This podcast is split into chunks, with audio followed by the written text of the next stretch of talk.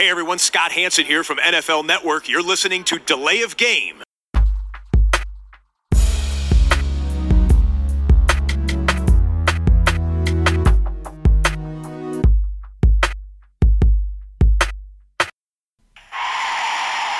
of game.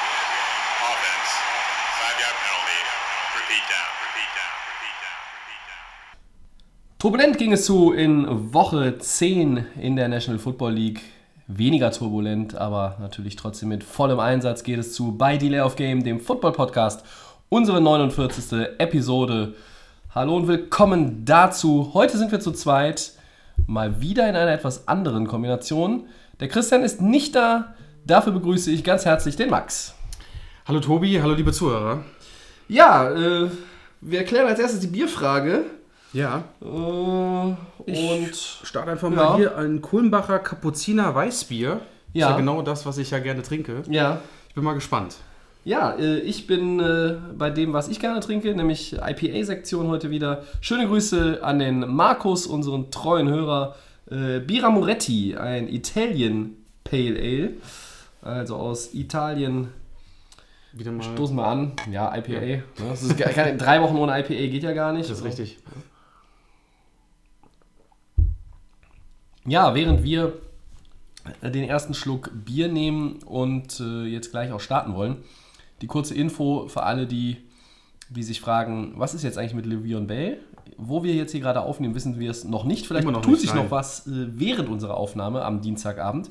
Vielleicht aber auch nicht. Dienstag, 22 Uhr deutscher Zeit ist auf jeden Fall die Deadline. Ist er bis dann nicht im Gebäude und unterschreibt des Franchise-Tender der Pittsburgh Steelers, dann spielt er diese Saison nicht mehr. Wir haben ein Auge drauf auf unsere Smartphones.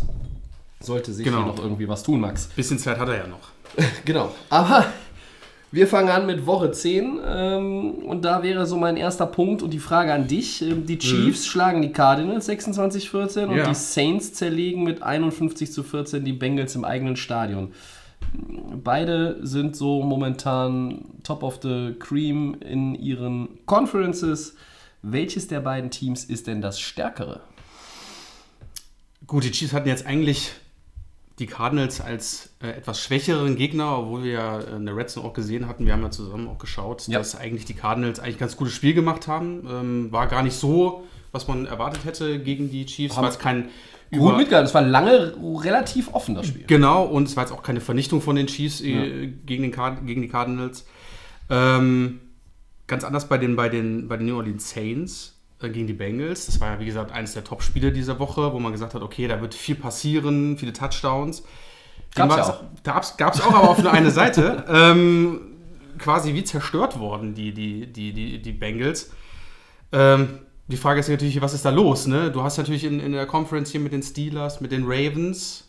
Am Anfang der Saison warst du noch so, oh, die Bengals sind vielleicht das Team, Playoffs, Überraschungsteam. Ja, als die Steelers auch den schlechten Start hatten. Richtig, genau. Die Baltimore war ja dann so im gleichen Lauf. Ja. Und ähm, jetzt kriegst du natürlich gegen diese überragende Saints dieses Jahr äh, richtig auf die Mütze, was natürlich auch dem Team wehtut. Ähm, Saints unfassbar, gefallen mir. Ähm, von Minute 1, äh, tolles Foot, tollen Football. Von den Running Backs, von den Wide Receivers war es klasse. Chiefs fand ich solide gegen das Spiel gegen die Cardinals. Tyreek Hill war relativ stark, zwei Touchdowns, 137 Yards. Patrick Mahomes auch wieder für 249 Yards, zwei Touchdowns. Also da bricht es nicht ab. Die sind jetzt 9-1. Ähm, die Saints machen in der NFC auch richtig Druck, wollen hier weiterhin den Richtung Super Bowl. Ich fand, vom Matchup her war Chiefs ein bisschen einfacher, aber die beiden Teams, würde ich sagen, sind schon gleich auf. Ist schöner Football, den man sehen kann. Ich glaube, da hat jeder so seine besseren äh, Tage und äh, Momente. Ich sehe sie so ein bisschen gleich auf. Ich, das ist so meine Meinung. Wie siehst du das, Tobi? Ich glaube, dass die Saints tatsächlich das stärkere Team sind momentan. Ein kleines, kleines bisschen. Ähm, In den Power Rankings der ähm, amerikanischen Kollegen sind sie auf 1. Ähm, da sind die Chiefs dahinter. Jetzt in der ganz neuen Ausgabe diese Woche. Das ist absolut vertretbar. Ähm, New Orleans hatte den schwereren Gegner auf dem Papier, da gebe ich dir recht. Äh, Sie haben aber wieder auch an, an so vielen Ecken beeindruckt. Sehr facettenreich einfach, was sie, äh, was sie machen.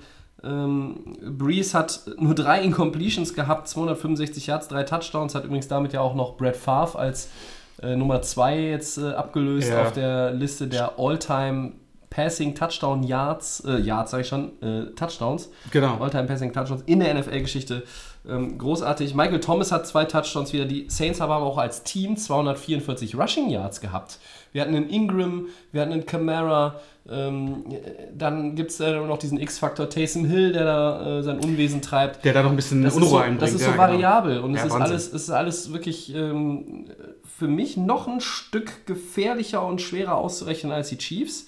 Ähm, ich möchte aber die Chiefs hier gar nicht kleinreden. Mahomes hat inzwischen auch schon jetzt den Chiefs Franchise Record aufgestellt, neuen mit 31 Touchdowns und das erst in 10 Spielen. Da sind ja noch ein paar. Es sind noch ein paar, genau. Ähm, beide haben jetzt auch nur 14 Punkte abgegeben. Die Chiefs Defense und die Saints Defense gehören jetzt nicht unbedingt zu den Top 5 in der NFL. Ähm, bei beiden, glaube ich, geht noch ein bisschen mehr. Wir haben vor der Saison ganz oft darüber gesprochen. Die Chiefs sind gerade in der Defense so ein bisschen im Umbruch. Dass sie offensiv so gut sind, dass sie 9-1 sind nach 10 Wochen, das hatte von uns keiner auf dem Schirm. Ich glaube, dass es äh, kaum jemand überhaupt auf diesem Planeten auf dem Schirm hatte.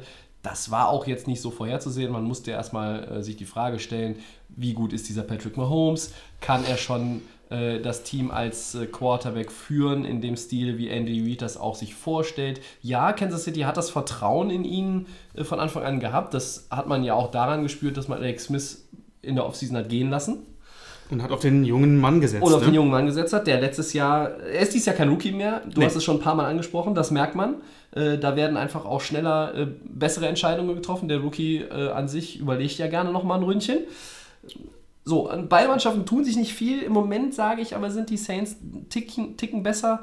Ähm, Ich würde so sagen, sie sind so ein bisschen das Überraschungssegment auch. Also Defense hast du ja schon angesprochen. Ist Die Chiefs beides- jetzt? Bei den Chiefs und Ja. bei, den, bei den Saints ist so im Prinzip ja, ähm, ach ist so, es gleich. Ja.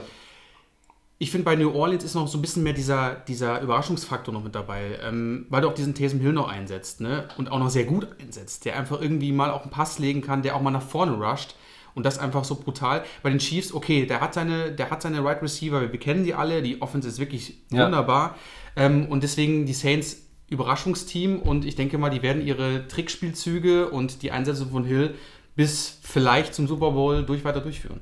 Ja, das ist ja auch ein, ein wichtiger Part in der, in der ganzen Offense dieses Jahr. Genau. Äh, Drew Brees ist auf absolutem MVP-Kurs. Äh, wer hat ihn letzte Woche als Midseason-MVP gekrönt? Der Christian, glaube ich, hat ihn genommen. Ne? Ja. Ähm, ich hatte Mahomes, äh, einfach auch, weil es beeindruckende Zahlen sind, aber Brees ist ja schon jetzt im zweiten Jahr mit, äh, mit Camara als Running Back. Er ist nicht mehr gezwungen, 50, 55 Passspielzüge pro Partie zu machen, um 40 oder 50 Punkte aufs Board zu bringen. Ähm, sondern es geht mit weniger, weil sie einfach auch äh, zu Fuß jetzt überragende Möglichkeiten haben, das auch sehr, sehr gut ausspielen. Sean Payton ist für mich äh, einer der besten Coaches, was die Offensive angeht, in den letzten 20 Jahren in dieser Liga. Das ist Ja. äh, wirklich sehr beeindruckend. Also meine Meinung, du hast gesagt, es ist so ein bisschen ausge also für dich ausgeglichen. Für mich ist ausgeglichen, ja. Ich sag, die Saints sind im Moment das stärkere Team, aber das ist halt hier auch irgendwie, keine Ahnung, Erbsen zählen. Also ähm, beide sind absolute Anwärter auf, aufs Championship-Game, auf den, auf den Super Ja. Bowl-Teilnahme und beide Mannschaften haben auch das Zeug, den Super Bowl zu gewinnen. Ja? Du musst halt nur dein, dein Kram auch in den Playoffs zusammenhalten und, und auf den Platz bringen. Und äh, da gibt es ja immer wieder andere Teams, die erfahrener sind, wenn sie in die Playoffs kommen, äh, weil sie auch schon mal da waren und nicht nur einmal, sondern vielleicht zwei, drei, vier, fünf oder zehnmal, dass sie das halt eher dann in den Playoffs äh, hinbekommen. Die Saints haben mit Drew Brees schon einen äh, Super Bowl gewonnen. Andy Reid hat so ein bisschen den Ruf in den Playoffs, nicht immer das beste Playcalling zu haben. Letztes Jahr haben sie gegen Tennessee ein Spiel verloren, was sie nie und nimmer hätten aus der Hand geben dürfen, dürfen. ja, ja. Wenn sie aus diesen Fehlern nochmal gelernt haben, auch Andy Reid, ähm, dann glaube ich, ist es mit Kansas in den Playoffs schon was anderes. Äh, aber davon sind wir halt auch noch ein Stück weit entfernt. Aber ich sehe beide Mannschaften auf gutem Wege. Ähm, ja, ich glaube, ein First Round Bye werden sie beide bekommen. Ob beide auch äh, Homefield Advantage haben, die Chiefs Warte eher. mal. Bei den Saints ist es knapper, weil da die Ja. Rams ja auch noch mit in der Verlosung sind. Genau. Ja gut, ähm, dann machen wir gleich mal weiter. Und zwar die Los Angeles Rams melden sich nach der ersten Saisonniederlage mit einem 31 zu 36 Erfolg, eigentlich andersrum, über die Seahawks zurück. Ähm, jetzt ist natürlich auch noch Wide Receiver Cooper Cup ausgefallen. Ähm, ist das ein starker Verlust. Und natürlich macht uns auch die Defense so ein bisschen Angst. Ähm, die strugglen da auch so ein bisschen. Ja. Tobi, deine Meinung als Rams-Fan, wo siehst du das gerade? Wo, wo siehst du deine Rams bei den beiden Defiziten, die wir jetzt aktuell haben? Also ich fange mal kurz damit an, dass ein Divisionsspiel gegen überraschend starke Seattle Seahawks, jetzt zum Ja. zweiten Mal haben sie gegen die gewonnen in der Saison, zum zweiten Mal war es knapp, hartes Stück Arbeit, das ist äh, zwischen den beiden Mannschaften auch in den vergangenen Jahren, auch als die Rams noch eigentlich deutlich schlechter waren äh, und die Seattle Seahawks die Division, die NFC West dominiert haben, waren die Spiele auch hin und wieder mal knapp. Ähm, jetzt ist da eine Wachablösung äh, gewesen. Die Rams sind das dominierende Team dieser Division, aber die Seahawks spielen guten Football. Ein Team, das im Umbruch ist, das eigentlich, wo man sagt, offensiv äh, Russell Wilson und was dann, äh, defensiv niemand von der Legion of Boom ist noch übrig. Nee. Der letzte, der irgendwie äh, zumindest da noch äh, das miterlebt hat, ist Bobby Wagner. Ähm, aber auch Leute wie Frank Clark, die spielen richtig gut in der Defense und ähm, die sind unbequem. Russell Wilson spielt in Pro Bowl-Form. Äh, ich rede hier nicht von MVP-Form, aber Pro Bowl-Form. Das Pro Bowl-Voting, liebe Zuhörer, hat ja auch begonnen. Also könnt ihr auch schon wieder fleißig abstimmen, wer zum NFL All-Star Game fährt. Äh, und das ist nicht einfach. Und nach der Niederlage gegen die Saints war es wichtig, das Spiel zu gewinnen. Am Ende fragt sich, glaube ich, auch keiner, wie du es gewonnen hat. Aber die Defense bereitet schon Sorgen. Fünfmal in den vergangenen sieben Partien haben die Rams 27 oder mehr Punkte abgegeben. Das ist mit Blick auf die Playoffs eine Spur zu viel. Ja. in der AFC geben die Chiefs auch viel ab, aber das ist mir zu viel. Und wenn da nicht, du hast Big Plays, ja, äh, am Ende auch. Ähm, äh, Dante Fowler, mit, der, jetzt dumme Strafen kassiert hat, der Defensive End, den sie jetzt von Jacksonville per Trade noch geholt haben. Der hat aber dann auch noch irgendwie äh, gute Plays am Ende ge gemacht. Äh, äh, Sue und Donald haben dann auch noch mal Druck auf Wilson ähm, ausgeübt, sind zu ihm durchgekommen, haben ihn zum Boden gebracht. Sie haben es am Ende tatsächlich mit der Defense gewonnen, weil die Seahawks in ihrem letzten Drive nichts mehr ausrichten konnten. Aber gut ist die Defense überhaupt nicht. Marcus Peters, über den ich äh, in der Offseason sehr froh war, dass er kam, auf dem hacke ich seit Wochen rum. Der hat sich Ja. ein bisschen gefangen. Nun hat er auch nicht gegen Michael Thomas gespielt der, am vergangenen Sonntag, sondern gegen Receiver, die bei allem Respekt, äh, liebe Seahawks-Fans, nicht auf dem Niveau agieren. Die eigentlich kein Problem sein dürften. Genau, Ja. Mhm. für einen Pro Bowl Pro Corner, Bowl einen All-Pro wie ihn. Äh, ne? So, aber dann hast du immer noch Akib Talib auf der Verletztenliste. Der Mann muss dringend zurückkommen. Und diese Big Play Ability, diese Möglichkeit, immer irgendwie hier einen entscheidenden Sack oder dann, dann doch mal die Interception ähm, äh, anzubringen, das haben wir gesehen, auch jetzt in dieser Phase, wo sie viele Punkte abgegeben haben, aber sie geben zu viel ab. Und das, zu muss einfach besser werden, oder nicht? Klar. Na, nachher dann muss sich dann wahrscheinlich irgendwie nur Donald und Sue äh, auf die Quarterbacks konzentrieren, weil im, im Background gehen zu leicht die Bälle durch. Die Right Receiver kommen zu schnell in die Endzone. Ähm, nur die beiden Jungs da vorne oder die, die Defensive Line kann ja auch nicht alle Nein. Probleme jetzt lösen. Ne? Ich, ich fand es ja, wie gesagt, äh, ich hatte es ja noch am, vorher noch gesagt, die Seahawks machen den Rams bestimmt Probleme. Ich habe es noch so Haben mit sie auch gemacht. Haben sie auch gemacht. Ähm, kann natürlich immer ein Problem sein. Dann auch, auch in den Playoffs, wenn dann wirklich Teams sind, die viel scoren, die viel auf Offense sind. Dann dich nur auf die Defense-Line von den Rams zu verlassen, Donald und, und Co., ob die dann wirklich das immer machen können. Dann kommen auch wahrscheinlich starke O-Lines, wenn man Kansas City da zum Beispiel sieht. Ne? Wenn, man, wenn man mal ganz weit geht, im, im Super Bowl etc., wer weiß, was da Ja. passiert. Ist, ist bei den Rams bestimmt ein Problem, aber das Team ist aktuell so gut und ich glaube, da wird immer noch Sean McVay irgend so eine Taktik haben, wo er wahrscheinlich das Team auf die Playoffs vorbereitet und dann wahrscheinlich auch den Schlüssel vielleicht bis zum Ende bringt. Jetzt hast du natürlich Cooper Cup verloren. Ja, dazu wollten wir jetzt noch kommen. Genau, ein starker Wide Receiver, der ja mit Goff sehr gut harmoniert, Ja. der viele Bälle bekommt, das auch schon seit Anfang an, seitdem Goff bei den Rams ist. Jetzt hast du da Woods da noch am Start, du hast den äh, Brandon Cooks. Mhm. Trotzdem ist es natürlich ein, ich weiß nicht, wie du es siehst, Tobi, aber ich finde, das ist schon natürlich auch ein wichtiger Wide Receiver, der punkten kann, der agil ist Ja. vorne. Klar, mehr Chancen für Woods, für Cooks, die sich da jetzt einbringen müssen. Wie siehst du das? Also es ist schon ein herber Verlust. Und ähm, als er in dem Play am Sonntag dann äh, runtergegangen ist und sich sofort Ja. an das Knie gefasst hat, das ist dasselbe linke Knie, äh, was ihm jetzt schon vor Wochen Probleme bereitet hatte. Da hatte er auch schon eine, eine Blessur, musste äh, einige Spiele aussetzen, jetzt war er zurück. Ähm, die Rams spielen mit, mit drei Receiver-Sets. Ganz, ganz viel. Ja. So viel wie kaum ein anderes Team, glaube ich. Und das heißt, du hast immer Robert Woods, du hast immer Brandon Cooks und du hast immer Cooper Cup auf dem Feld.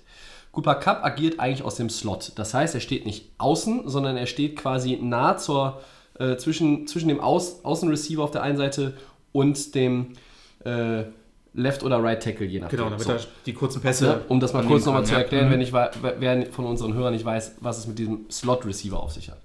Diese Position könnte jetzt dann eher an Robert Woods gehen, ähm, weil der das auch schon gespielt hat, auch in Buffalo früher gespielt hat. Und Josh Reynolds ist im Grunde genommen jetzt der dritte Receiver, der wird aber Okay. äh, nach außen gehen. Um, das ist ein äh, junger Mann in seinem zweiten Profijahr, genau wie Cooper Cup. Ich halte ihn nicht für so talentiert wie Cooper Cup, aber Josh Reynolds hat schon bewiesen, äh, auch als Woods mal nicht gespielt hat, ähm, auch im vergangenen Jahr und auch jetzt, wo, wo Cup ausgefallen war, das erste Mal, hat er da auch schon die Lücke gefüllt. Ich glaube, er ist bereit. Ähm, es kann auch gut sein, dass sie äh, weiterhin Cooks und Woods außen stehen lassen und viel mit äh, zwei Tight End Sets agieren. Das heißt, mit Tyler Higby, mit Gerald Everett, dass beide Tight Ends äh, häufiger auch zugleich auf dem Feld sind. Sean McVay hat, wie du schon sagst, sicherlich eine Idee. Ja, Ähm, du hast es jetzt eben auch auf die Defense bezogen. Ähm, da erwarte ich natürlich auch vom Defensive Coordinator Wade Phillips, dass er mal irgendwie äh, den Jungs ein bisschen in den Arsch tritt. Aber was die Offensive be- anbelangt, es ist ein herber Verlust, aber es ist natürlich nicht so, als würde dir. Ich finde, Robert Woods und Brandon Cooks sind noch wichtiger. Todd Gurley ist sowieso der allerwichtigste Mann in der Offensive. Ähm, das würde natürlich viel schwerwiegender sein, aber es ist ein Verlust, der macht sich bemerkbar. Und ähm, ja, ich weiß nicht, diese Unberechenbarkeit der Rams-Offensive, da wird hier ein Stück von weggenommen. Mal schauen, wie sie damit zurechtkommen. Ähm, 40 Receptions, 566 Yards, 6 Touchdowns. Das ist Das heißt, der war on pace für eine 1000-Yard-Saison. definitiv. So, ähm, mal schauen, wie sich das darstellt. Andere Teams, über die wir gleich noch reden, haben äh, deutlich größeres Verletzungspech als die Rams. Äh, trotzdem, ja, das ist nicht gut. Ja, und Nee. Also wenn ich dann diese sehe, was er schon hier geleistet hat mit äh, 566 Yards, 6 Touchdowns, würde er das nochmal bringen, ne? wo du ja gesagt hast, gerade 1000 Yard Saison, das ist natürlich auch eine Hausnummer, ähm, ist ein wichtiger Mann mit den Zahlen ganz klar. Aber die Rams, kann gut sein, dass sie wirklich die Tight Ends mehr einbeziehen. Ähm, der muss jetzt irgendeine Situation muss der jetzt natürlich einfallen. Die Saison ist, wird immer knapper, die Playoffs warten und ähm, aber die Rams werden das definitiv irgendwo lösen können. Ja, ähm, Probleme zu lösen hat auch der amtierende Super Bowl Champion. Falls der Sascha uns zuhört diese Woche, ich hoffe, ich habe das jetzt richtig und ausführlich genug betont. 20 zu 27 verlieren die Philadelphia Eagles im eigenen Stadion gegen die merkwürdigen Dallas Cowboys, wie ich sie mal nennen möchte. Meine Frage an dich, Max, nach dieser fünften Saisonniederlage der Eagles, wie tief steckt der Champion im Schlamassel? Ja, im Moment leider doch. Wir hatten ja am Anfang gesagt, okay, die Eagles werden wahrscheinlich trotzdem ihre Division gewinnen. Ja, es wird schwieriger jetzt. Jetzt wird es deutlich schwieriger. Du hast jetzt zwei Teams, die da vorne vielleicht einen Strich durch die Rechnung machen. Das sind sogar die überraschenden Cowboys, die auf einmal irgendwo wieder mal ein bisschen Football spielen können. Run-Game bei den Dallas Cowboys ist diese Woche wieder wunderbar gelaufen. Ähm, Ja, schönen Gruß an Ezekiel Elliott, vielen Dank. Er Genau. hat mich zum äh, sicheren Fantasy-Trio Richtig. Ähm, wo ich am Anfang noch gedacht habe bei den Eagles, oh, viel Druck gemacht am Anfang zu Hause, die Power, die Jungs haben richtig energisch gewesen. Aber wo ist dann das Finish? Wo ist das? Wo, Ja. wo sagst du dir, ich bin Super Bowl Und das ist ja nicht zum ersten Mal mit dem Finish. Das ist richtig. Wo ist das Finish? Ähm, wenn ich überlege, du hast hier Washington und Dallas Ja. mit in dem Team und wir hatten wirklich Anfang der Saison gesagt und jetzt auch noch am Anfang der Saison und auch äh, davor und gesagt, Eagles, die machen das. Ja, wir alles. erzählen das seit Wochen. Wir Seit erzählen seit Wochen aber jetzt, Kram. jetzt ja. haben wir das Problem bei den Eagles, jetzt gibt es keine Excuses mehr. Ja. Die nächsten Spiele sind Must-Win-Spiele, weil du die Redskins hast, die eigentlich auch so eine Art Wundertüte sind. Das sage ich ja mal ganz gerne. Das ist wie bei Tennessee. Ähm, die haben einen guten Tag, dann haben sie vielleicht auch mal zwei, ähm, äh, einen guten Tag, dann haben sie wieder zwei schlechte oder was auch Ja, immer. ja. Die Cowboys kommen jetzt auch. Bei den Giants mache ich mir keine Sorgen. Aber der dritte Platz, sehe ich aktuell nur bei den Eagles. Mit den Leistungen, dass du nicht äh, den eigenen Divisionsgegner hier wirklich vernichtest, obwohl die Cowboys eigentlich im Prinzip kein starkes Team sind.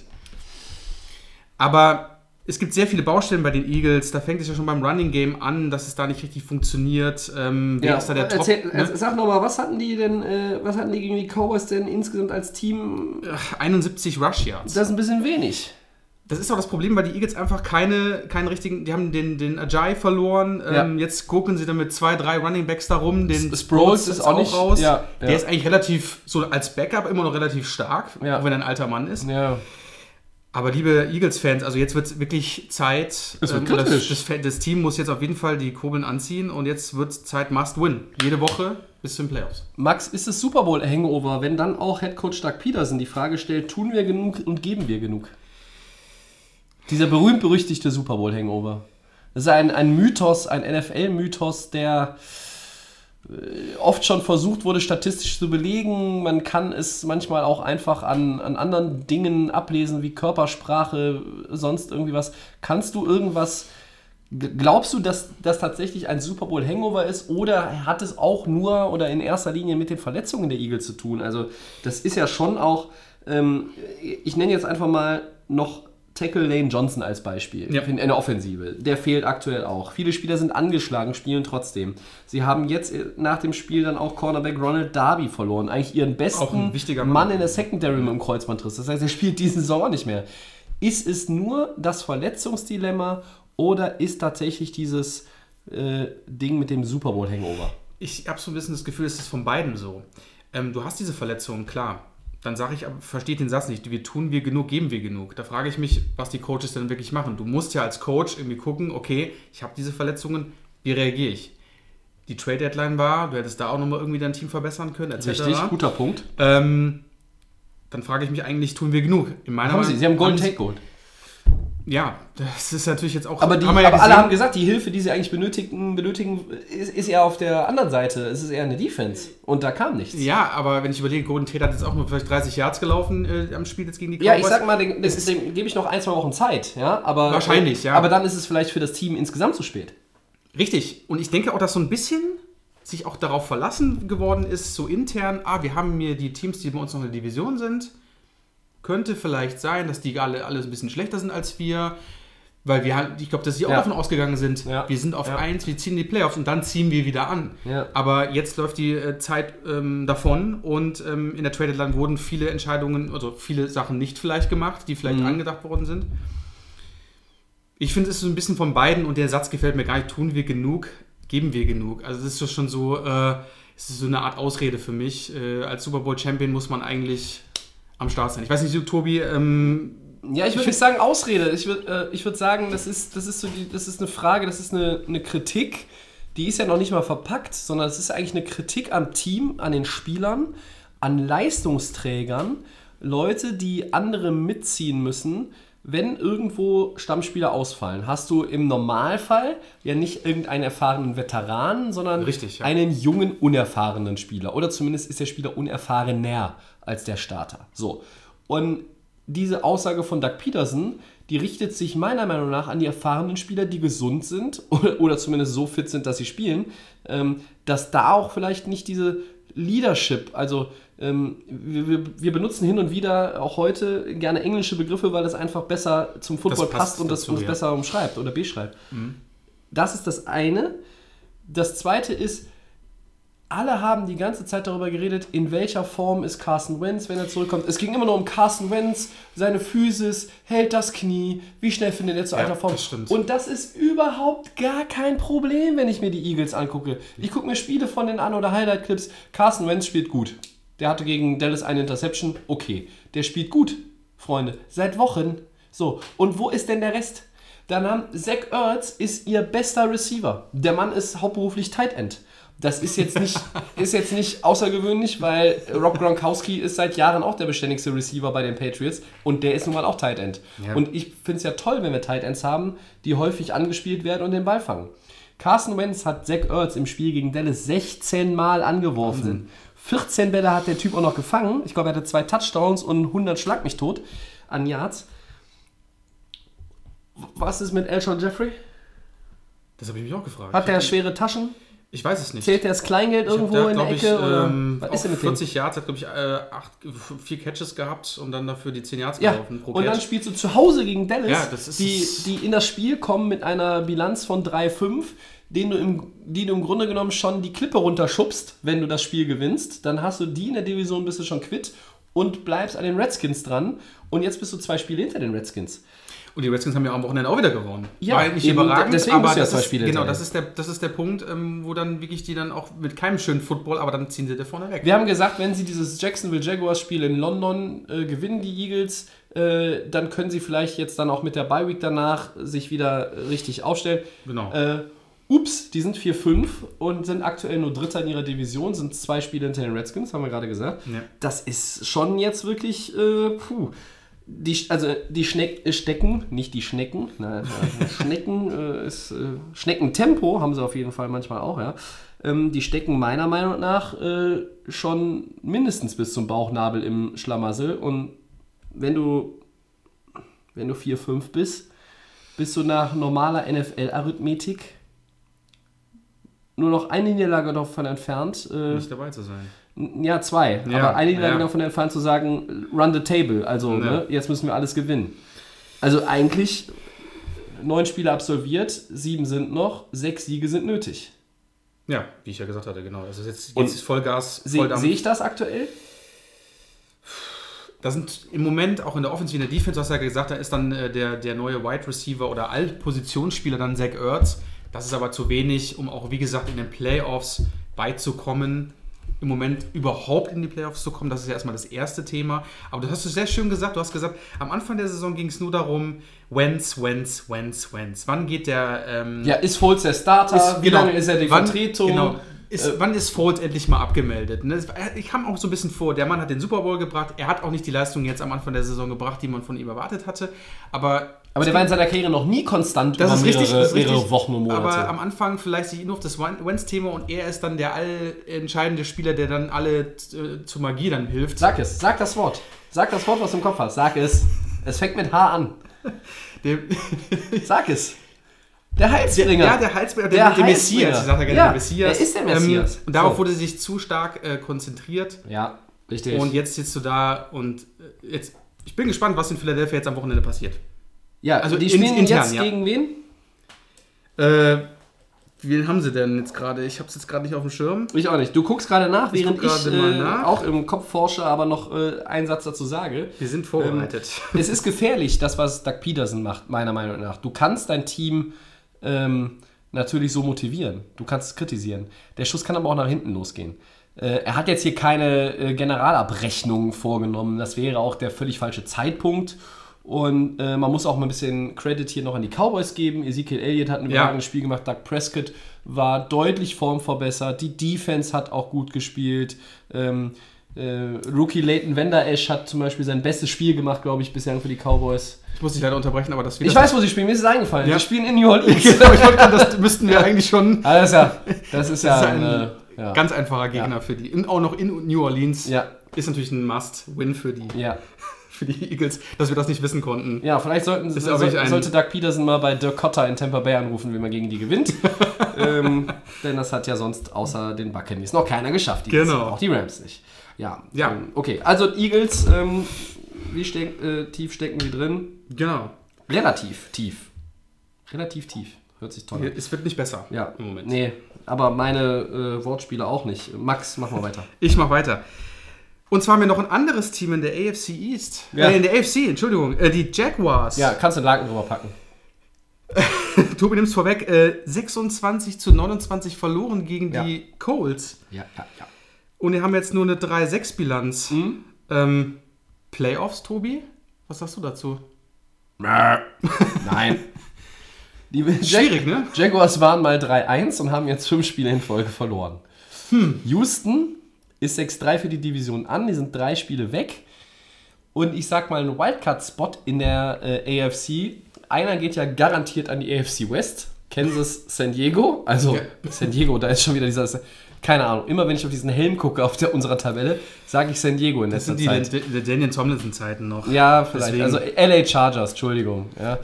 äh, der geht klar auf mich. So, aber dann äh, sind ja da auch noch diese Ravens, die wollen, die Bengals, die wollen, die Dolphins, die. Mhm. Die wollen auch mal, die wollen eigentlich, Ja, machen es nicht. die Dolphins haben aber äh, ja auch schon fünf, Siege. Ja. Ja. Ähm, Tennessee ist noch da, äh, die Colts haben dreimal gewonnen, jetzt halt gegen die Jaguars, dritten Sieg in Folge. Also Jacksonville sehe ich nicht in den Playoffs. Das Ding ist erledigt. Nee, leider Ähm, nicht. was mich halt wundert, die haben mehr Yards in dem Spiel, die haben mehr Ballbesitz. Black Bortles wirft keine Interception, aber die verlieren. Mich hat es nicht gewundert, nach den Plays, die ich da gesehen habe. Nein, das, das ne? stimmt. Nicht, dass sie verloren Also- haben, das wundert mich auch nicht. Ich hatte damit gerechnet, dass Indianapolis das Spiel gewinnt. Hatten wir auch als Prognose gesagt Im, gehabt. im ne? Die Tippspiel habe ich auch darauf gesetzt. Ja.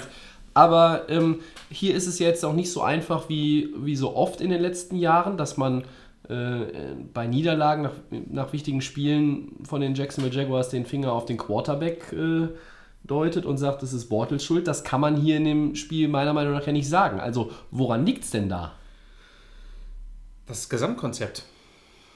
es, ist, es ist Offense wie Defense. Also, ähm, Bortles hat ja jetzt ein paar Sachen auch gut gemacht. Wir haben es ja gesehen, geile Big Plays, die auch von ihm geworfen sind. Lange, hohe, tiefe Bälle. Ja, wirklich- hat schon auf ne? Dante Moncrief äh, Ähm, super. Leonard, aber du, Max, Leonard Fournette ist auch wieder mal da gewesen. Ja, sie haben auch wie die Eagles Verletzungen, gerade in der Secondary. Äh, AJ Boye war nicht am Start, äh, ist ausgefallen. Aber wenn du sagst Gesamtkonzept, ähm, man, man muss doch, also man hat doch so viel Talent eigentlich im Roster, da muss man sich doch was einfallen lassen können, oder nicht? Trotzdem beziehe ich es immer wieder auf, die, auf, die, auf, diesen, auf diesen Quarterback. Das hat, Chris hat es auch immer auf dem Podcast gesagt. Es ist einfach eine, eine Wurst. Ähm, du kannst trotzdem Talente haben, aber wenn die Wide Receiver oder die, die Running Backs oder wie sie auch alle heißen, nicht da bestückt werden und die Bälle nicht richtig geworfen bekommen. Und Tobi, du hast es selbst gesehen in den ganzen Ja. Highlights, wo er die Bälle hinwirft. Und es waren auch ein paar bei dem Spiel dabei. Klar, es sind ein paar Scores passiert und es waren auch wieder ein paar gute dabei. Ja. Aber die äh, Jaguars haben einen Fehler gemacht. Und zwar haben sie sich einfach von der letzten Saison blenden lassen, was ihren Quarterback angeht. Und haben ihn jetzt verpflichtet für mehrere Jahre, für eine Menge Geld. Und jetzt siehst du, was du davon hast.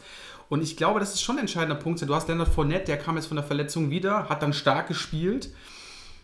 Kommt hoffentlich jetzt auch für die Jaguars wieder rein. Aber sie sind auf dem letzten Platz und du verliest gegen die Colts und äh, die Wundertüte Tennessee, ich sag's immer wieder gerne, die mogeln sich nach vorne und das ist wahrscheinlich auch ein Playoff-Kandidat äh, oder Wildcard zumindest. Und, die, und die Texans werden wahrscheinlich mit ihrer Serie nach diesem starken, äh, dem schwachen Start Ja.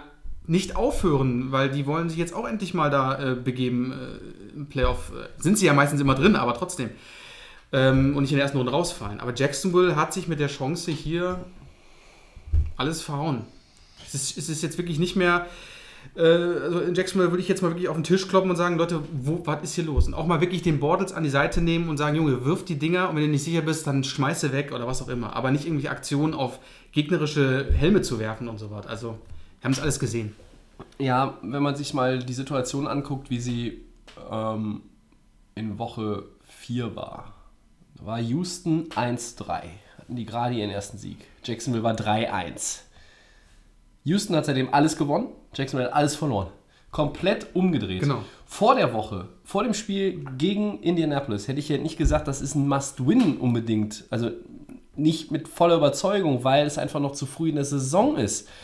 Aber wenn ich mir angucke, ähm, wie viel Talent trotz Verletzungen immer noch da rumläuft, das ist erschreckend. Ja. So, und äh, Jacksonville hat, äh, hat viele Leute in den letzten Jahren beeindruckt mit, der, mit, der, mit den Schritten, die sie in ihrer Entwicklung gemacht haben nach vorne. Sie machen dieses Jahr für meine Begriffe sogar zwei Schritte zurück. Das hängt viel mit dem Quarterback zusammen. Hier wird im Podcast bei uns oft auf ihm rumgehackt und das auch nicht zu Unrecht. Diese Woche ist das aber nicht angebracht. Es passt nicht, äh, hier jetzt Bortles anzuprangern.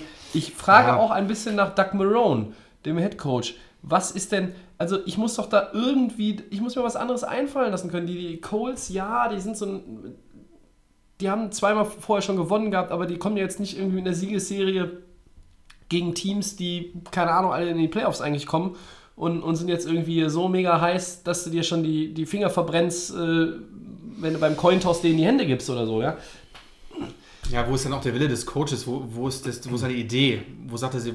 Ja, das ist der richtige Punkt. Wo, Die Idee. Wo ist die Wo Idee? ist die Idee, wenn du hier nicht mal die Colts in der eigenen Division schlagen kannst. Ja. Und ähm, wo ist der, der Ehrgeiz zu sagen, wir sind ein Team, das wieder in die Playoffs will? Wir sehen es nicht. Nee. Und äh, wir haben, du hast auch im Prinzip hast du recht zu sagen, Blake Bortles jetzt zu, aber ich, ich rede halt über die Spiele gesamt und das ist kein Star Quarterback, der dich bis zum Super Bowl führen kann. Und da haben sich meiner Meinung nach die, Jag Jag die Jaguars definitiv ähm, da äh, die- definitiv die falsche Entscheidung getroffen. Vielleicht bei dem Spiel jetzt nicht, da waren ganz gute dabei, aber das Team, du hast es nochmal schön hier aufgeschrieben, du spielst gegen Pittsburgh, dann hast du nochmal diese überraschenden Bills nochmal, wenn die nochmal irgendwie so ein Breakout-Spiel haben, Ja. und dann spielst du wieder gegen Mhm. Indiana, gegen Tennessee Du hast noch Washington, spielst Washington. in Miami und in Houston. und du spielst also, das Ende der, der, der Saison quasi noch in Houston, auch noch der äh, Kandidat, der bei dir ist und das kann dir alles noch äh, verrechnen, äh, alles noch, äh, jeden- guck, also, guck dir die Spiele an, Max. Gewinnen die alle sechs? Äh, vielleicht, in, vielleicht was gegen Miami. sieben sind es natürlich. Rechnen ist schwer. Aber lass Miami dann mal wieder einen guten Tag haben und dann ist das Thema auch wieder erledigt. Also ich würde selbst den Buffalo Bills das zutrauen, nach dem, was die aktuell immer ist, auch, die sind auch für alle Überraschungen gut. Aber jetzt kriegst du Pittsburgh. Pittsburgh wird richtig schwierig. Und das auch zu Hause. Ja, also wir haben ja, wir haben gesagt, diese Division kann man mit 9-7 gewinnen. Wenn du das Spiel gegen Pittsburgh verlierst, wäre das die siebte Niederlage für die Jaguars, aber Dann- die werden trotzdem danach nicht alles gewinnen und vielleicht reicht das ja dann doch nicht, weil Houston halt jetzt tatsächlich bei 6-3 steht und dass die vier Spiele noch gewinnen und dann zehn Siege haben äh, und damit die Division zumachen oder vielleicht dann auch noch Tennessee da natürlich zwischensteht. Äh, momentan stehen alle drei äh, anderen Teams in der Division vor ihnen. Ja, also der Zug ist abgefahren. Ja, weil da auch sehr viele Spiele hier innerhalb der Division sind. Ja, aber also Ende. meiner Also- Meinung nach müssten sie jetzt alle sieben Spiele gewinnen. Und da ist, da fehlt mir der Glaube, ähm, und da muss man ja auch kein Prophet für sein, dass das nicht funktionieren uns wird. noch. Wer Ja, weiß. ich, du hast ja die Hoffnung nicht ganz aufgegeben. nee, heute. ich meine jetzt einfach nur zum Ding, vielleicht kommt ja Jacksonville noch und hat jetzt die, nach diesem Spiel jetzt irgendwie trotzdem, Nee. keine Ahnung, aber wenn ich es so angucke, das ist Glaube relativ unwahrscheinlich, dass sich die anderen hier die Glaube ich nicht. Ja. Siege abgeben. Einen haben wir noch zur Woche 10, Max. Ja, Muss man die Titans, die sind jetzt 5-4, wir haben es eben schon angedeutet, nach dem 34 zu 10 Sieg über die Patriots zu den ernstzunehmenden Playoff-Kandidaten zählen oder nicht? äh, Ich habe gehört, dass bei vielen Hörern dieses, äh, der Satz, die mogeln sich immer so durch von dir zu den Titans, ist schon ein Running Gag. Was ich persönlich Sehr ganz gut. toll finde, dass wir nach Ähm, einem Jahr hier schon so, das ist sehr gut. das ist schon so Ähm, Catchphrases. Bei den Satz werde ich auch wahrscheinlich die nächsten Jahre wahrscheinlich so haben. Aber ähm, selbst wenn sie sich jetzt durchmogeln, ist dann auch wieder relativ früh Schluss in den Playoffs, wenn überhaupt. Ähm, die Titans letztes Jahr auch gesehen, kam dann mal irgendwie, ich sage es ja auch immer gerne, dieses, dieses Selbstanpassen. Es ist für mich immer noch die beste Aktion, die ich seit langem im Football gesehen habe von Mariota. Mir gefällt trotzdem irgendwie der Football von den Titans, weil es auch irgendwie spannend ist, dazu zu schauen. Du hast irgendwie immer, irgendwas ist eine Action. Manchmal denkt man, okay, sie brechen total zusammen und dann hat wieder Mariota und Co. Ähm, totalen Breakout. Ähm, selbst die Running Backs, äh, Henry und, und Lewis, Ja. ähm, die Ein auch starkes Spiel gemacht. starkes Spiel gemacht hat, wo man auch nicht mit gerechnet hat. Dann hast du diesen Corey Davis, der unfassbar gerne angespielt wird von, von Mariota und der auch wirklich gut ist und ähm, der gute Plays zeigt.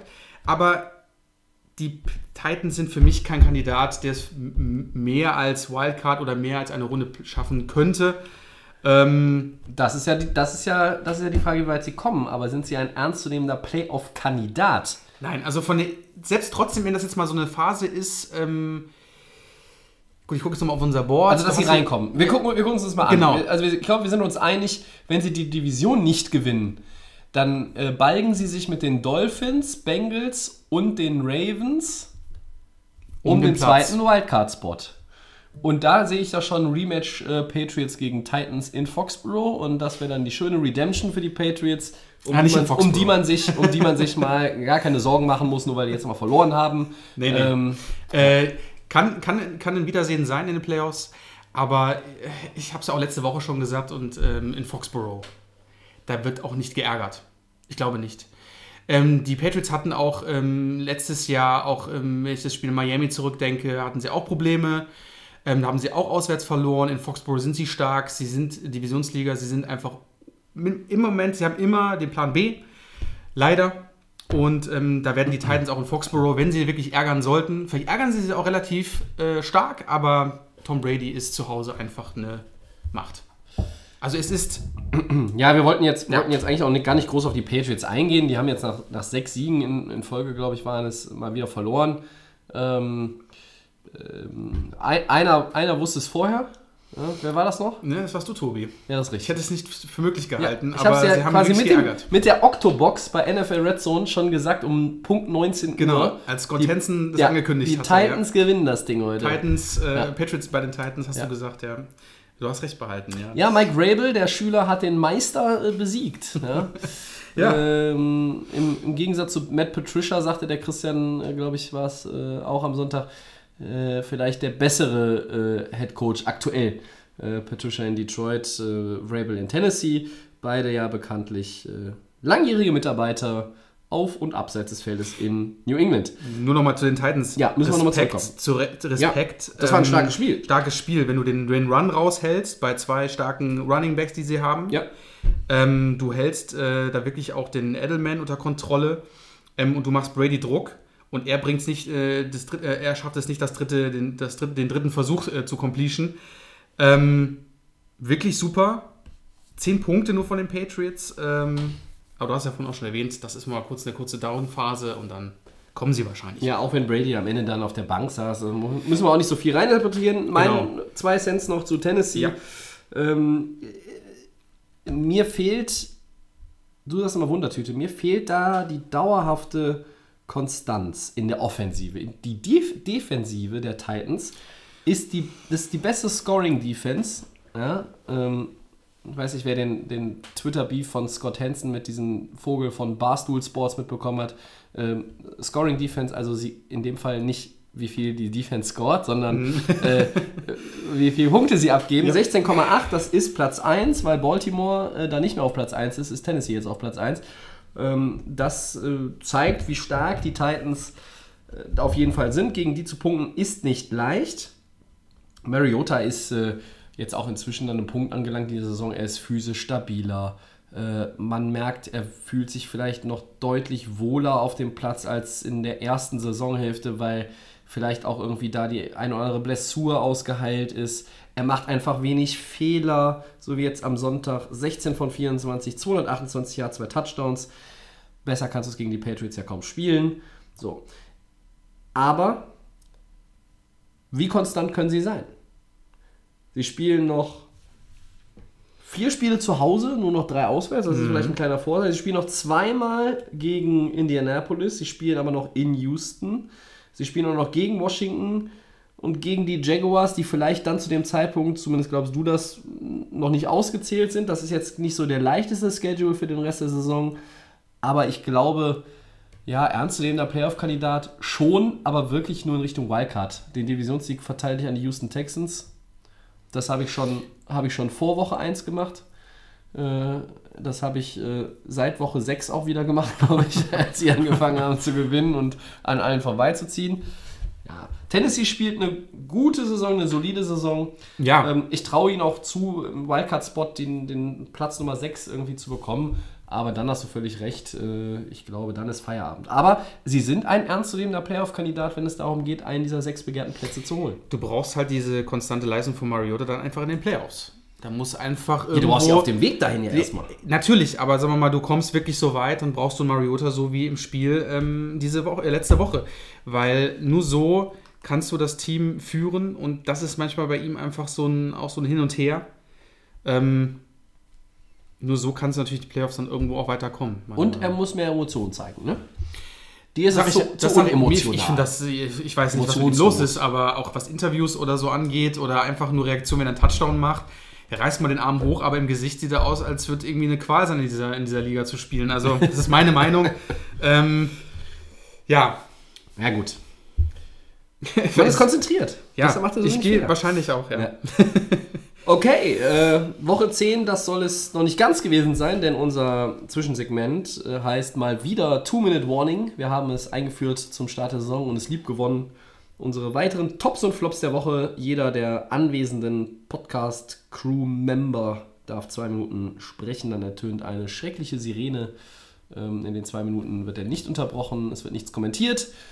Und er kann nochmal auf andere Dinge oder auch schon erwähnte Dinge aus Woche 10 eingehen. Der Max beginnt. You're on the clock. Okay.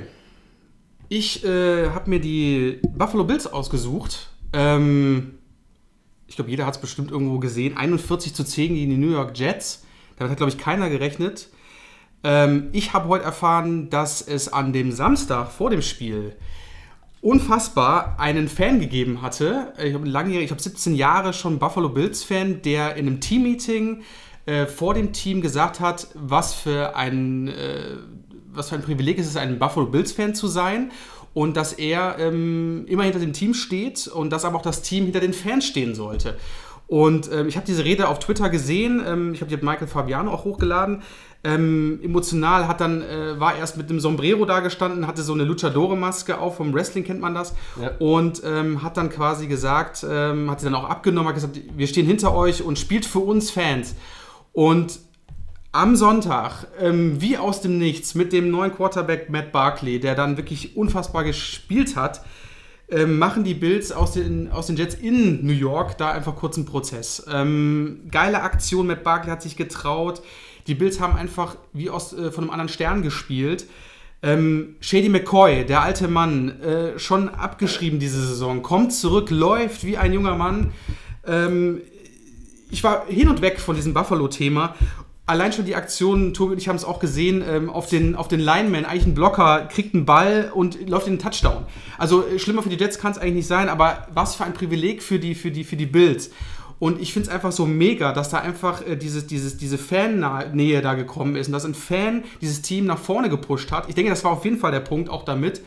Und äh, Buffalo, für mich das Highlight äh, dieses Wochenende und äh, vielleicht wird es auch nochmal ähm, der Knaller dann für die kommenden Spiele. Und äh, Pech für Vernon Davis, der natürlich schon frühzeitig gesagt hat, er hat keine Lust mehr auf die Bills. Aber warum auch immer.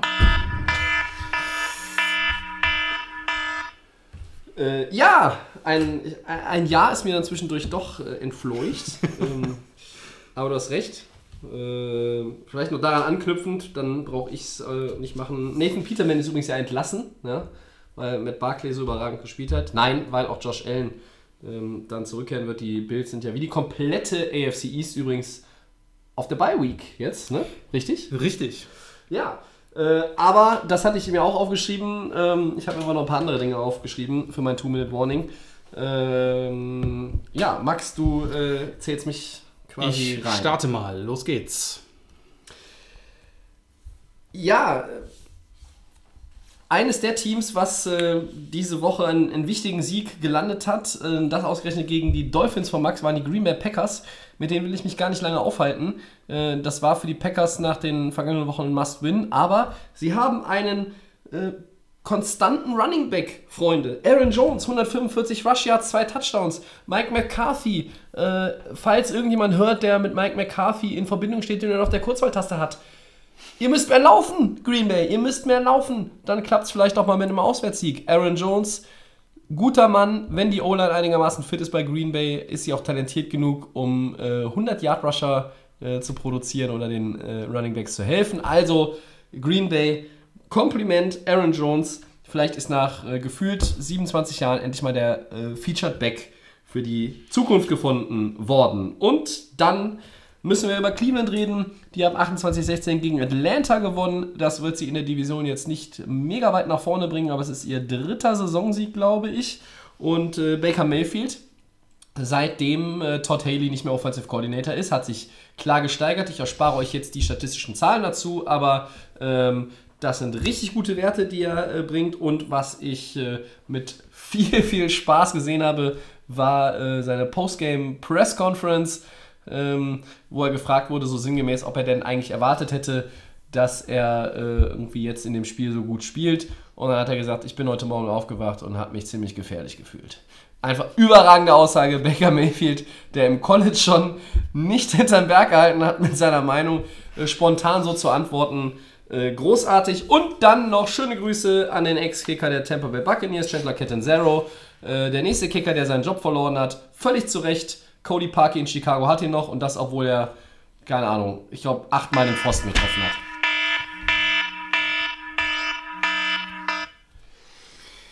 Ja, Ja, das waren unsere Two-Minute-Warnings. Wir haben es diese Woche mal wieder eingebaut, Max, weil einfach eine Menge drin war. Wir konnten jetzt auch zum Fall. Beispiel gar nicht auf äh, das von uns ähm, ja, propagierte Spiel der Woche eingehen, Steelers gegen Panthers. Panthers, das war ja, äh, ein, ein. Spektakel. Ja, auf jeden Fall. Ähm, wir haben bei dem Stichwort Steelers auch immer noch nichts Neues zu Le'Veon Bell. Ich gucke aber nochmal nach. Man kann sich ja hier Genau, nie sicher sein. Ne? Das geht alles so schnell in der NFL heutzutage. wird.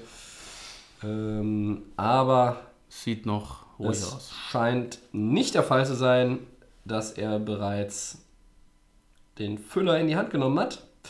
Und deshalb gehen wir flugs weiter. Ja, Woche 11. Max, leg los. ja, gerne. Ähm, Spitzenspiel in Washington. Und zwar, die Redskins empfangen die Texans. Welches Team traut ihr mehr zu in diesem Spiel und im weiteren Verlauf der Saison? Tobi, deine Einschätzung zu dem Spiel für beide Teams als Leader sehr wichtig. In der Division natürlich. Wie Ja. sieht's aus? Was denkst du? Welches Team macht das? Äh, puh. Ich glaube, in dem Spiel ist tatsächlich Washington mein Favorit. Ähm, je länger du eine Siegesserie hast in der NFL, desto höher ist die Wahrscheinlichkeit, dass sie kaputt geht. Das, ist ganz, das klingt jetzt irgendwie doof, aber es ist so meiner Meinung nach. Ähm, Houston hat jetzt äh, sechs Spiele in Folge gewonnen. Sechs Spiele, ja. Beide Teams sind 6-3. Washington hat den von uns ja so bezeichneten Charaktertest gegen Atlanta vor zwei Wochen nicht bestanden. Sie haben jetzt in die Spur zurückgefunden. Das war jetzt alles nicht ruhmreich gegen äh, Tampa Bay, aber gegen Ryan Fitzpatrick und eine ja doch durchaus produktive Tampa Bay äh, Buccaneers Offensive, die, glaube ich, 450 Yards im Schnitt erzielt, haben die Redskins nur drei Punkte zugelassen. Das ist stark. Ähm, offensiv, ja, mit 16 jetzt nicht gerade geglänzt. Gegen die Texans muss man wahrscheinlich mehr machen. Aber da treffen zwei Abwehrreihen aufeinander, die äh, zu den besseren der Liga zählen. Das wird ganz interessant. Das wird sicherlich kein Shootout.